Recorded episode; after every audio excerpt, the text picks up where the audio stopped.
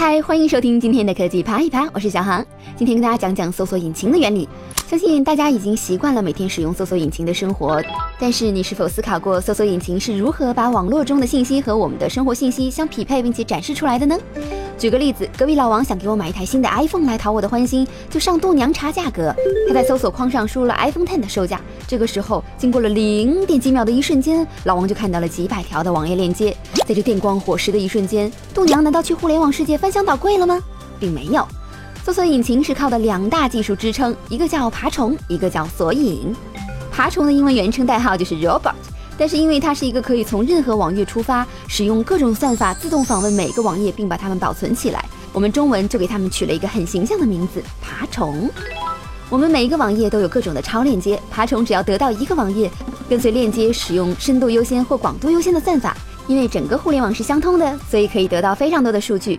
实际上，Google 跟百度的网络爬虫是一个由千百万台服务器组成的分布式系统，它们共同协作，几乎下载了整个互联网的静态内容。注意是静态内容，也就是说，爬虫在得到新的网页之前，你是搜不到新内容的。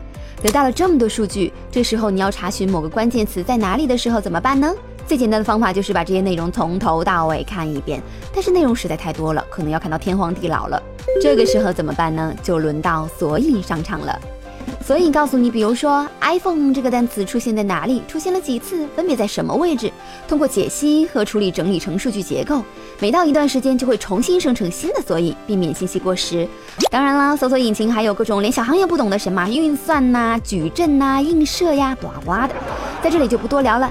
说回正经的，这个时候隔壁老王得到了搜索几百万条的搜索结果，怎么给它展现在搜索列表里呢？一般来说，搜索引擎有几个排序原则，主要是谁给我钱排在最前面，谁浏览量多排在最前面，和谁最近更新排在最前面。但搜索引擎从创建的那一刻就需要巨大的资源，并且每分每秒都奔命于互联网世界的边边角角。它又不是雷锋，需要生存，所以大家明白一个道理。通常你搜出来的信息并不是你想要看到的信息，而是搜索引擎想让你看到的信息。生活要格外擦亮双眼，免得被骗呢。这就是这一期的科技啪一啪，我是小航，我们下期再见吧，拜拜。